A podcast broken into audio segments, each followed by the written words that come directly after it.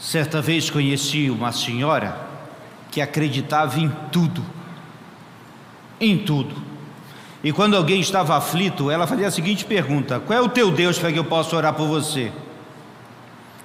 Curioso isso. Acreditava em tudo, cria em tudo e na prática não cria em nada. Não acreditava em nada. Vivemos tempos assim hoje. Um secretismo, uma uma aparente crença em qualquer coisa. Mas isso não é novidade. E voltamos nossos olhos às Escrituras, no texto de primeiro livro de Reis, capítulo 18, versos 20 e 21, que nos servirão de base para a nossa reflexão. Primeiro livro de Reis, capítulo 18, versos 20 e 21, que diz assim: a palavra de Deus. Então enviou Acabe mensageiros a todos os filhos de Israel e ajuntou os profetas no Monte Carmelo. Então Elias se chegou a todo o povo e disse: Até quando cocheareis entre dois pensamentos? Se o Senhor é Deus, seguiu. Se é Baal, seguiu. Porém, o povo nada respondeu.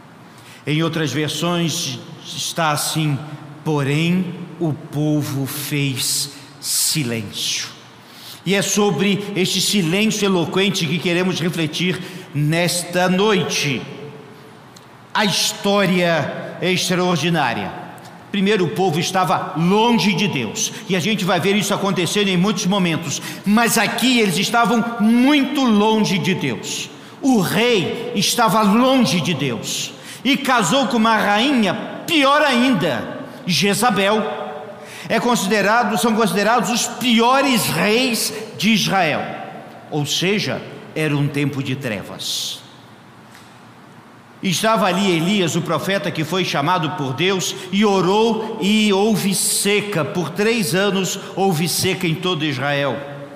Bem, mais uma vez Elias confronta o rei e o rei chama Elias de perturbador de Israel. Mas na realidade, eles que estavam bem longe dos caminhos do Senhor. Elias então faz uma pergunta muito simples ao povo: Até quando vocês vão ficar indo de um lado para o outro, no mundo com outros deuses, ouvindo para Deus, o verdadeiro, e eles não sabiam o que responder. A ideia parece do texto bíblico que eles estavam vendo qual era o time que iria ganhar para então torcer. Essa é a ideia do texto. Mas Elias é contundente, ele é direto. Por que vocês estão fazendo isso? Escolham hoje a quem vocês vão servir. Se é o Deus verdadeiro, assim seja. Se é Baal, olha, vão embora. Mas eles fizeram silêncio.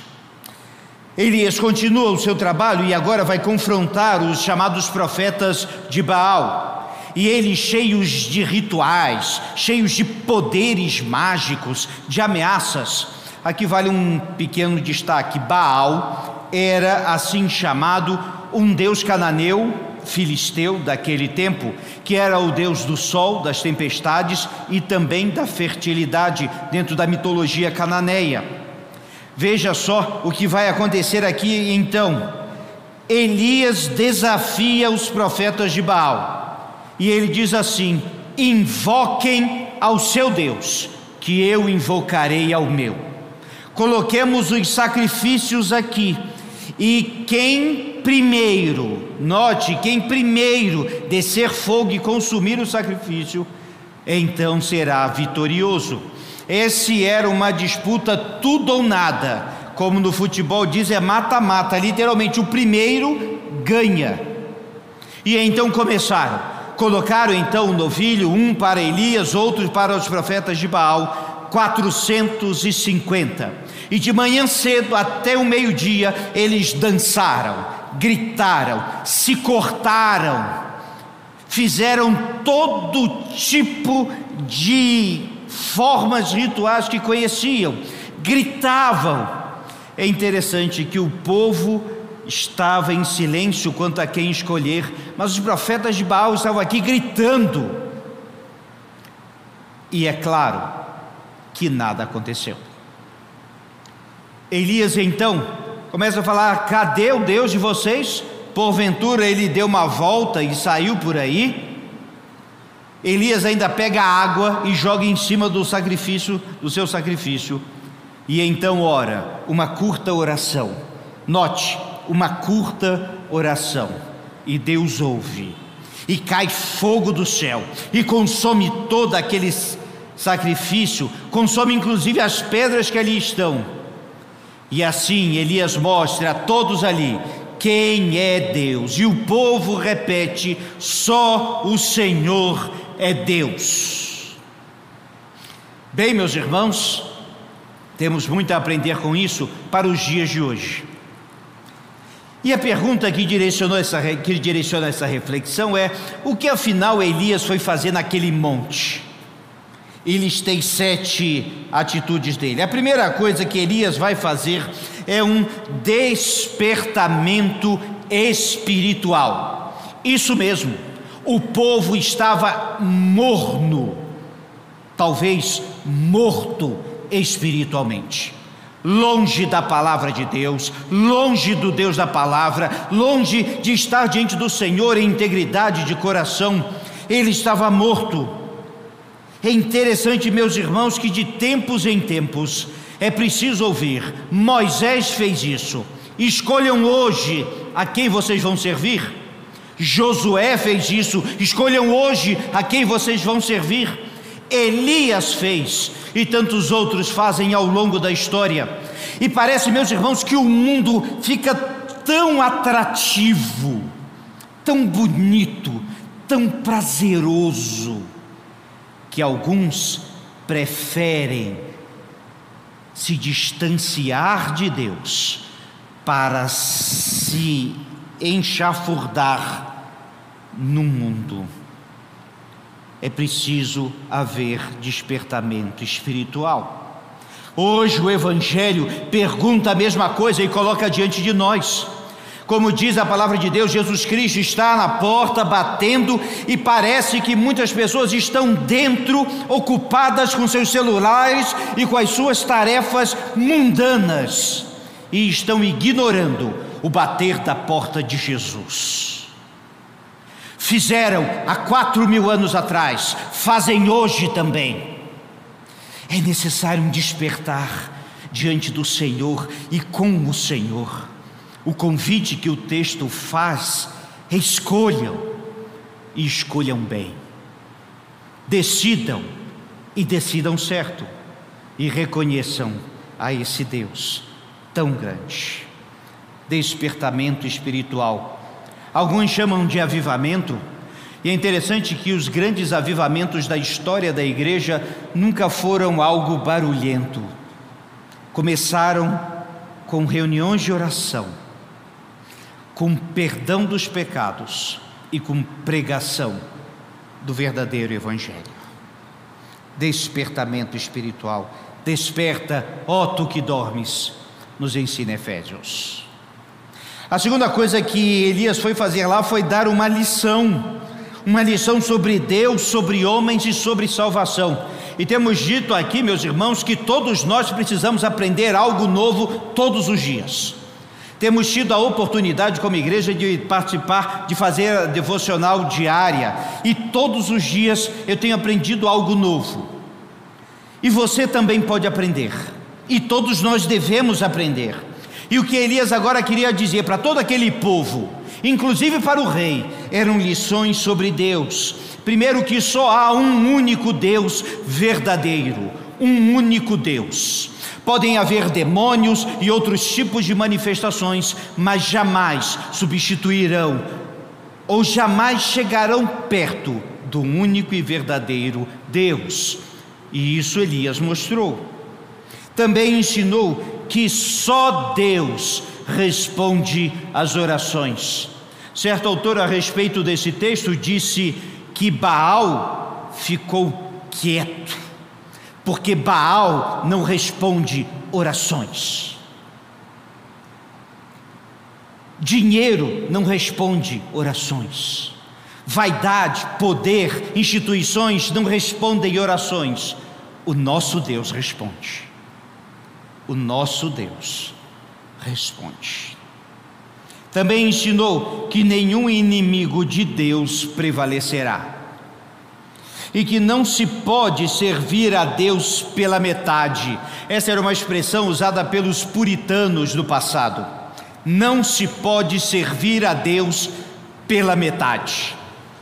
E há uma tentativa atual de fazer isso.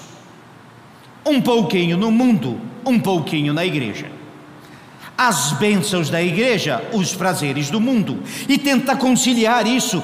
Veja bem, não se serve a Deus pela metade.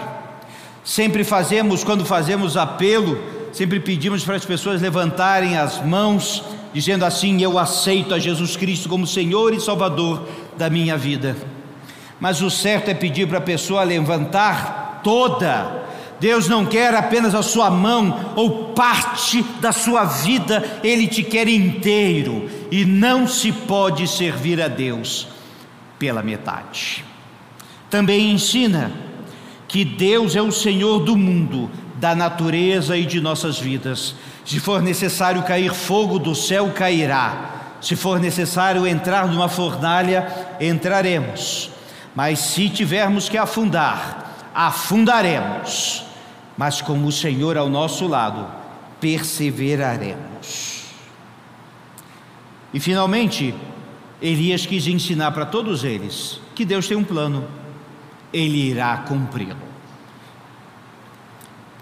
A terceira coisa que Elias foi fazer lá foi evangelismo. Evangelismo é quando apresentamos Deus aos homens, quando apresentamos Jesus Cristo a todas as pessoas quando apresentamos a verdade eterna a cada um aqui. Evangelismo é necessário. Certo autor traduziu evangelismo como um mendigo dizer para outro mendigo onde tem comida, onde tem pão. Isso é evangelismo. Boas novas. Elias foi levar Deus a um povo que estava longe do Senhor, meus irmãos. Ele estava lá para mostrar a sua fé e mostrar o caminho correto a seguir. Estava lá para mostrar o poder de Deus, a graça, a misericórdia de Deus. Estava lá para falar do Senhor. Esteja certo da sua fé não tema, não tenha dúvida, e se tem dúvida, venha à igreja para tirá-las. Eu sei em quem tenho crido estou bem certo que Ele é poderoso para guardar o meu tesouro até o dia final, em quem você tem crido. Com todas as palavras, quem é Jesus para você, o que Jesus fez na sua vida, o como você foi transformado e como você aguarda ansiosamente a eternidade. Esta é a verdade que pregamos e cremos. Esteja pronto para confrontar, mostrar o erro. Sim, mostrar o erro. Não sendo aquele que aponta o dedo, isso um fariseu fazia nos tempos de Jesus, mas sendo aquele que leva a Cristo a pessoa e o Santo Espírito que nos convence do pecado, da justiça e do juízo, sim dirá o que é certo e o que é errado. Com as palavras certas na sua boca ou em suas mãos, ofereça a possibilidade de escolha e de decisão. E Elias fez isso. Escolham hoje. Por isso eu pergunto hoje: escolham hoje a quem vocês vão servir, ou ao mundo ou a Deus. Evangelismo. Ali no Monte Carmelo, também houve mudança no rumo da história. E a linha da história, ela avançando, e claro que nós olhamos para trás essa linha, mas vemos, meus irmãos, todas as vezes em que um servo do Senhor está nas mãos de Deus, algo muda. Pode ser a história, pode ser a vida, pode ser a igreja, pode ser a sua família temos aqui em nossa igreja centenas de exemplos de pessoas que mudaram de vida. Centenas de exemplos de pessoas que viram o seu entorno mudar que viram pessoas que antes eram viciadas e entregues a tantas coisas serem restauradas, pessoas que ouviram do amor e do poder de Deus e tiveram suas vidas mudadas. Vimos a história desta igreja mudar sempre que Deus usou servos e servas do Senhor. Deus muda a história. E mudou com Elias também, meus irmãos, Elias foi no Monte Carmelo orar. Orar. A chave de todo o capítulo 18 de 1 Reis é oração. Ele começa com uma oração, depois instiga o povo a orar e vai dizer: Eu vou invocar ao meu Deus. E enquanto está diante de 450 profetas, eu quero insistir que ele estava em minoria e em franca desvantagem era 450 a um, mas era um que orava, era um que sabia a quem orar, era um que invocava o nome do Senhor, e era este um que clamou, e Deus ouviu a sua oração. Depois ele iria orar mais uma vez, e a chuva voltaria à terra de Israel. Meus irmãos, Elias não era profeta reconhecido por causa do seu programa de TV, ele era profeta reconhecido porque ele era um homem de joelhos e oração.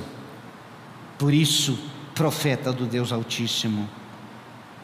Graças a Deus que ouve as nossas orações.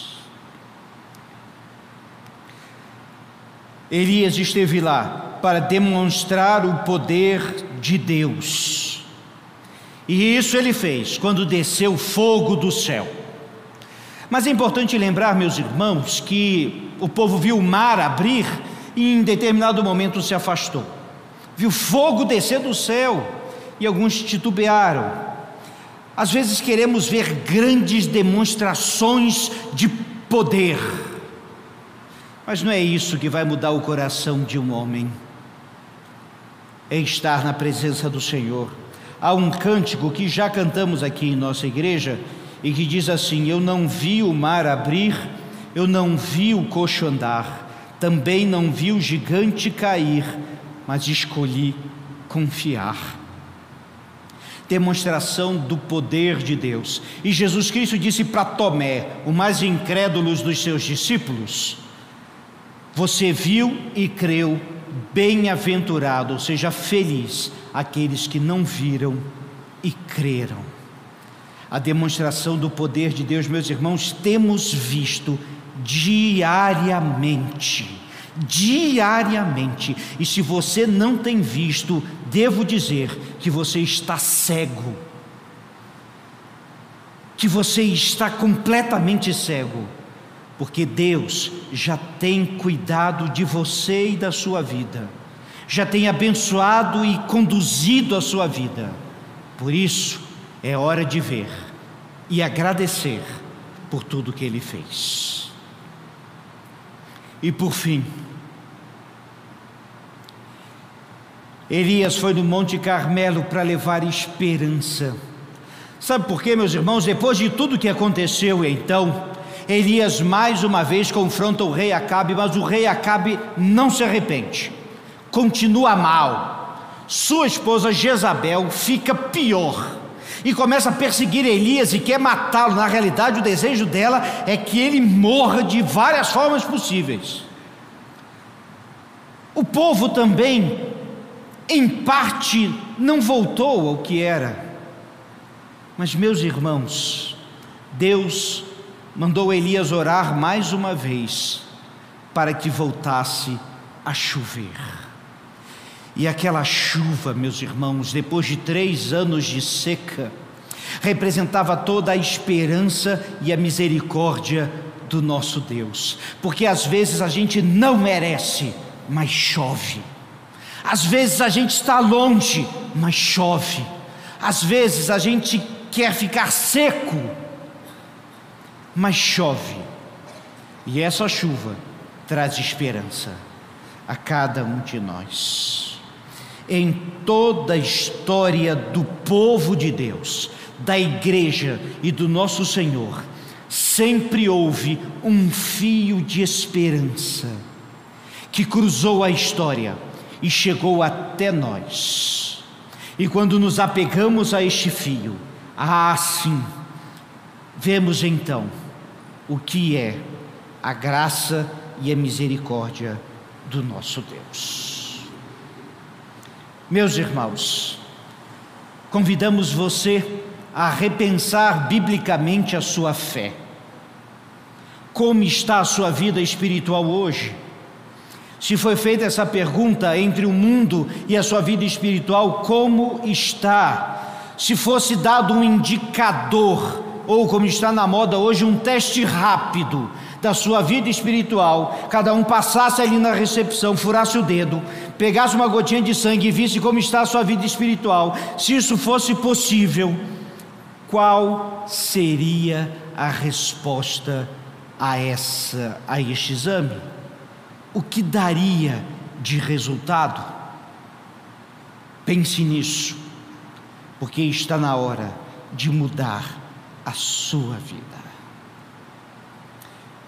É preciso estarmos diante do Senhor e quando nos perguntarem em quem cremos, com certeza dissermos: Eu creio em Jesus, meu Senhor e meu Salvador.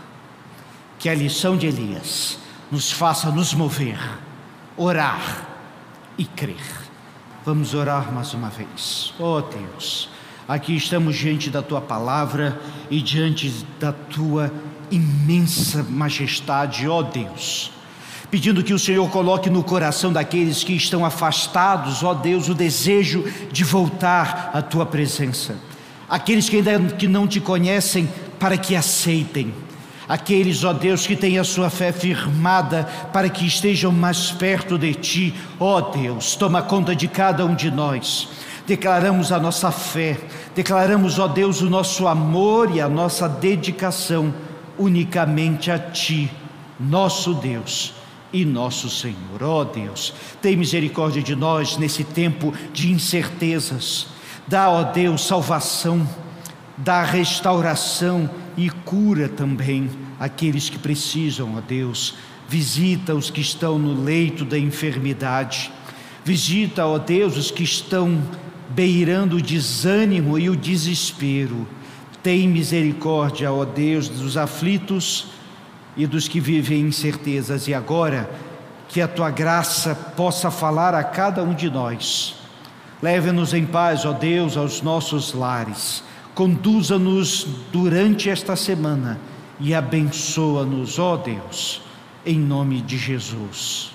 Amém.